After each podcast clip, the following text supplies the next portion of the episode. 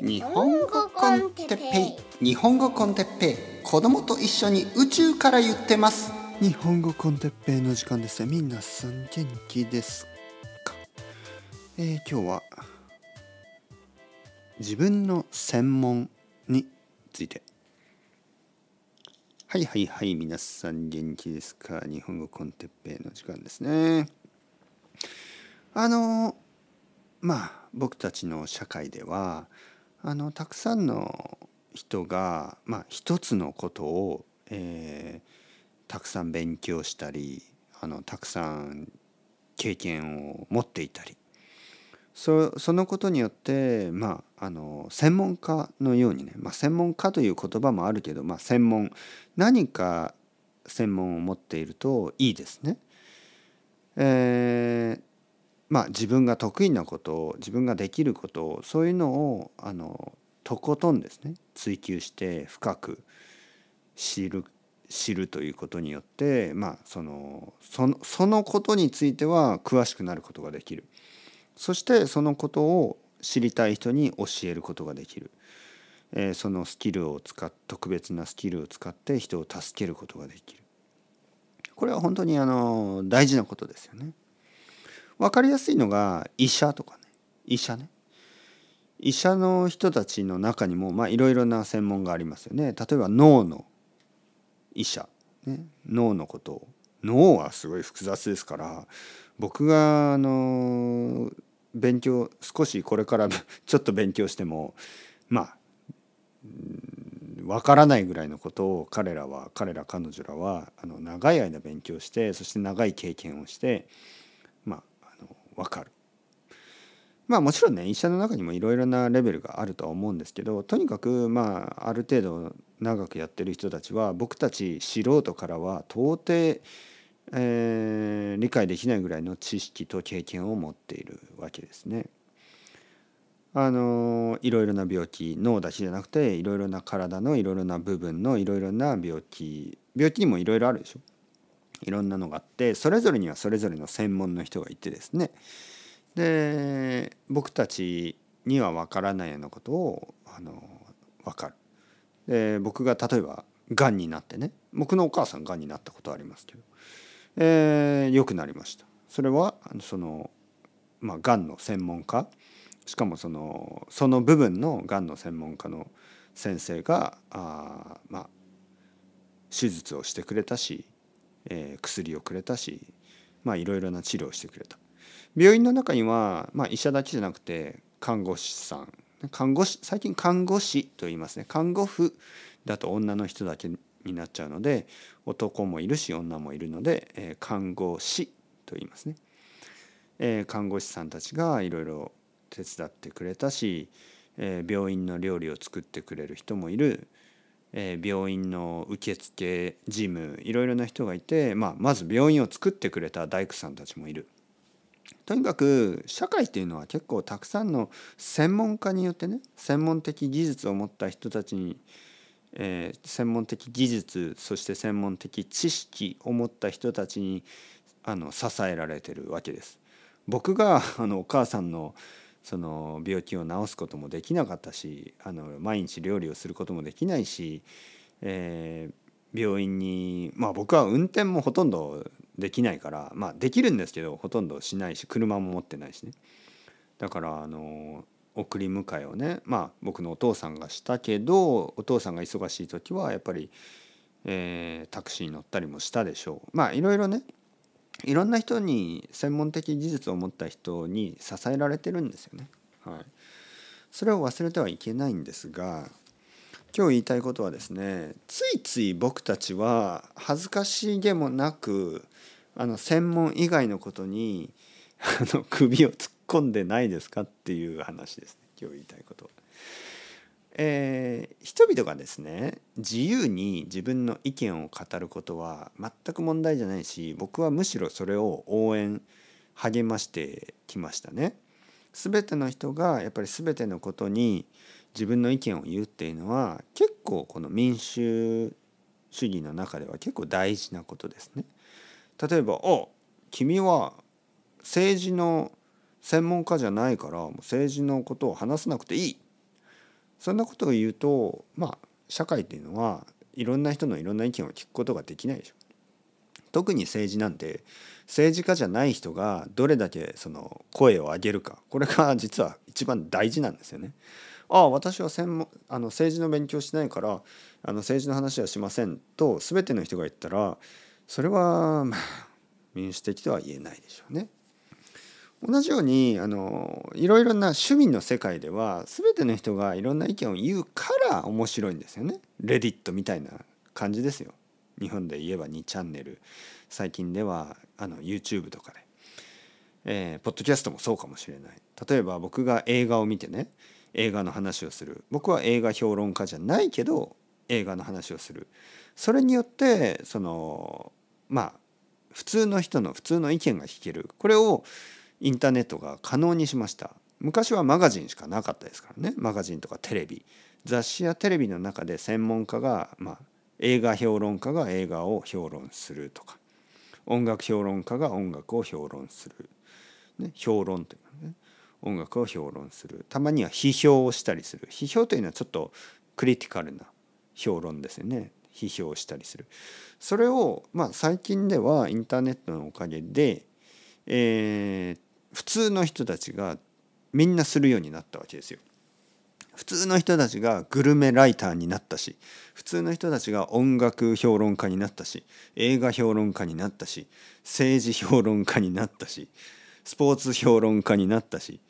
あの経済アナリストになったし普通の人がですよ。普通の人たちがみんなそうなった。ファッション評論家になったしね。問題はですね普通の人がむしろあの専門家よりも声が大きくなってる。そして 変に自信がある人が増えすぎたということですね。例えばこういう人もいますね。ああ僕はあのあの政治家はみんなバカだ。僕の方がよくわかる。とか、えー、経済評論家はバカだ。僕の方が経済もっと分かってる。みたいな、えー、まあ人が 増えたわけで恥ずかしくもなくね。であのさらにたちが悪いことに例えば YouTube とかでね普通の人がその専門家を呼んでですね専門家をゲストとして呼んで話している。ただ対等に話しすぎているわけですね。もしくは自分の方が上だと思っている。専門家よりも自分の方が知識があるんじゃないかと勘違いしていることが非常に多くて。でそれがあのいろいろな間違いや コンスピラシーやそういうのを生んでしまっているわけですよね。ここにあの非常に危険なあのインターネットの危険なサイドが出てきているわけです。まあ全てのこと全ての専門家が正しいと言ってるわけじゃないですよ。だからその僕たち普通の人たちが意見を言うのは大事なんですけどちょっとそのリスペクトがない時がありますよね。例えばまあ政治の話はちょっと特別かもしれないからじゃあちょっと他の話にしましょう。じゃあ分かりやすくしましょう。ファッションですね。ファッション。ファッションって僕たち普通の人が思う以上に結構あの専門的なんですよ。で特にファッションデザイナーやあのファッション、えー、まあ、スタイリストあとそのお店のバイヤーたち結構あの高いあの知識、まあ、おたくさんの知識が必要なんですよね。えー、そういう学校特別な学校に行ってあのたくさんの勉強をします。でファッションデザイナーになるためにたくさんの勉強をしてたくさんの経験をして例えば僕が着ているこの服とかもこの全ての場所に名前があってで全てのこう素材マテリアルですね素材とかの素材の特徴やそのディテールですよねこのじゃあリブのところこのなんか裾っていうの？とかジッパーのとことかいろいろ細かいあの知識が必要なんですよ。でそういうのを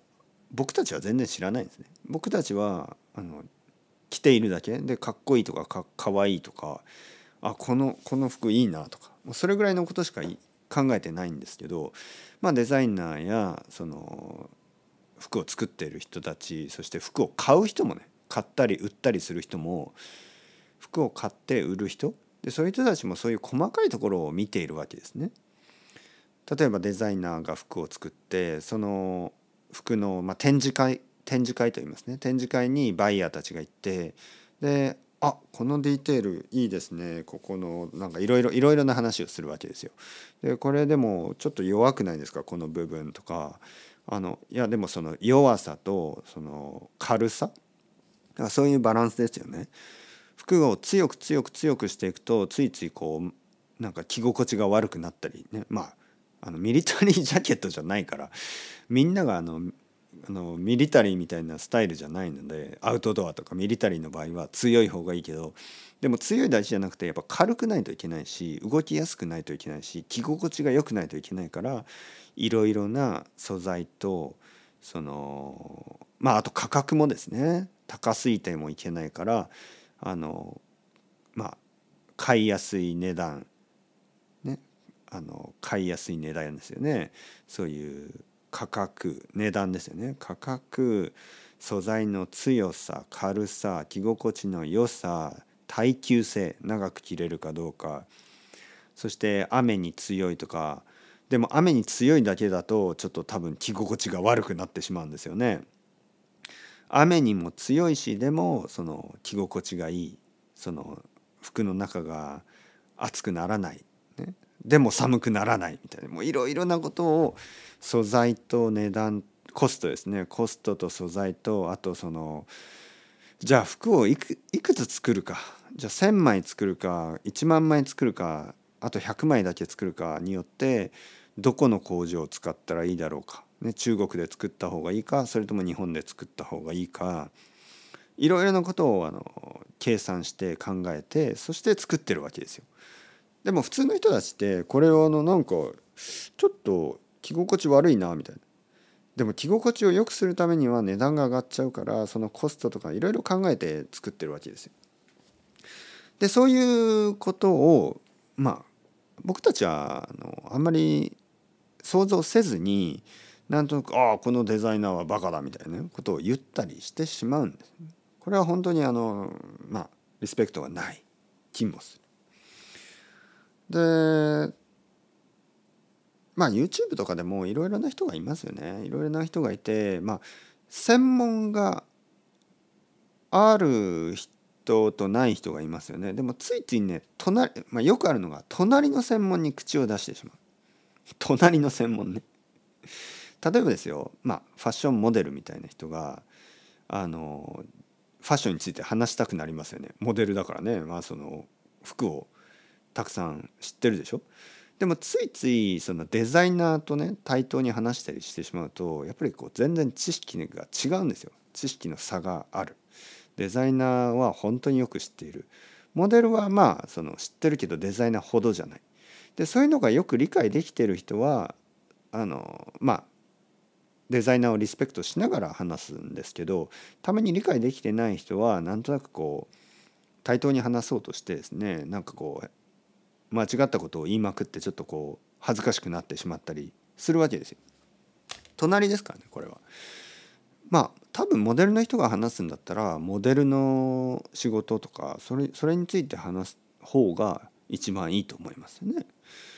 でもモデルの人がファッションその服ですね服を語ろうとするとやっぱちょっとそのファッション専門の人には勝てないわけですよ。あとはやっぱりこうそう例えばねじゃあまあいろいろですよね。いろいろある。いろいろなことはある。やっぱりアーティストの人たちってついつい隣の隣のカテゴリーについてこう語ってしまいがちですよね。例えばまあじゃあデザイナーの人がじゃあ写真が好き。フォトグラフィーが好き。でついつい写真家フォトグラファーと写真の話をしてしまう。でそれはいいんですね。いつも言うように違う人と話すのはいいんですけどついついこう専門以外のことをまるで専門家のように話してしまう。そうすると恥ずかしい思いをする。こういうことです。やっぱり全ての人がやっぱり自分の専門は何なのか、ね、それをあの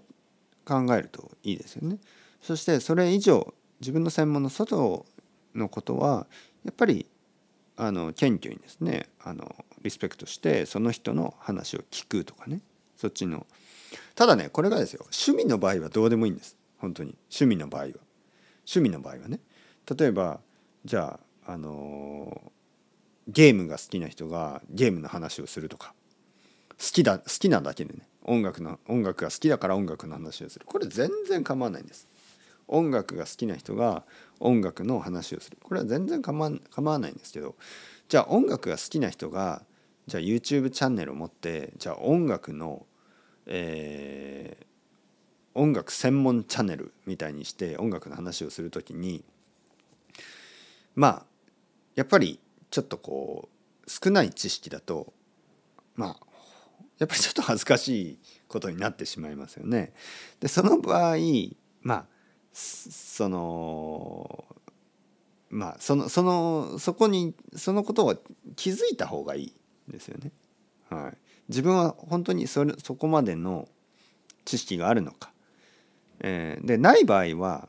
ちゃんとそれをあの分かって分かっていればいいですよ。例えばこのチャンネルでは音楽大好きな僕が音楽について話すチャンネルです。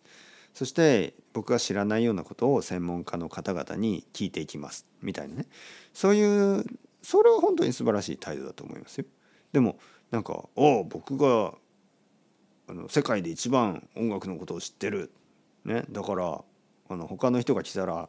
あのぶちのめしてやる。みたいな。それはちょっと変な態度ですよね。でもついついねついついですよ。ついついあの僕たちはみんなそれを忘れてしまいがちですよね。ついつい自分が一番知っている。ついつい自分の意見が一番正しい。そう思ってしまいがちで。でそういうものが溢れることにそういう態度が溢れることによってやっぱりこうなんかまあ本来本来聞くべき人の話を聞けてないような気がしますね。本来聞くべき人の本来聞いた方がいいこの人から聞いた方がいいという話をなぜか聞かずに、えー、その辺のまあ浅い意見を選んでしまっている。こういうことが多い。これはちょっと不幸なことですよね。インターネットのこのカジュアルに全ての人が情報を発信できるようになったことの一つのダークサイドがあまりに多くの、えー、普通の人たちがまるで専門家のようにえー、情報を発信することができるようになったことで本来僕たちが聞くべき本当の専門家たちの意見が埋もれてしまっている。この情報の量の中に隠れてしまっていて本来僕たちが聞くべき専門家専門的知識を持った、まあ、専門家というとちょっとあんまりいいいいあのニュアンスがないですけどより多くの知識経験を持った人たちの意見をあの聞く機会がなくなっている。ということでファッションは本当に分かりやすい。ファッションは本当に分かりやすいです。あの服とかまああとコスメティックスね化粧品とか結構あの知識がある人たちっているんですよ本当にずっとその勉強してずっとその業界にいてずっとその仕事をしてきてすごい知識を持っている人たちがいるにもかかわらずなんかあんまり何も知らないようなインフルエンサーみたいな人たちの方が影響力が大きいですよね。これはあの残念なことですよね。本来聞くべき人はそいそいつじゃないだろっていうまあそれそれを僕は言ってるわけですね。あの本当に長い間ずっとそれを一つのことを研究してきているような人よりもなんか全然そのことを知らないけどなんかまあ見た目だけはあのなんか魅力的でちょっとなんか元気もあるからその人を聞いてしまうみたいなね本当にルッキズムですよねこれもルッキズムだと思いますね。ルッキズムが行き過ぎると本当にあの質が下がってしまいますよね。だからまあまあまあまあまあまあ。もちろん僕はルッキズムですよ。あの日本語コンテッペイは本当にあの知識は浅いですけども僕のそのグアっぽさこれだけですからね、はい、だから僕は本当に自分が批判している今日批判したもう全てのことが自分の中に詰まってますね。皆さんが日本語 con テッペイを聞くのももちろん僕が guapo だからでしょ？というわけで。はい。オチもいいようでそろそろ時間ですね。 Ciao ciao。Hasta luego またねまたね。またね。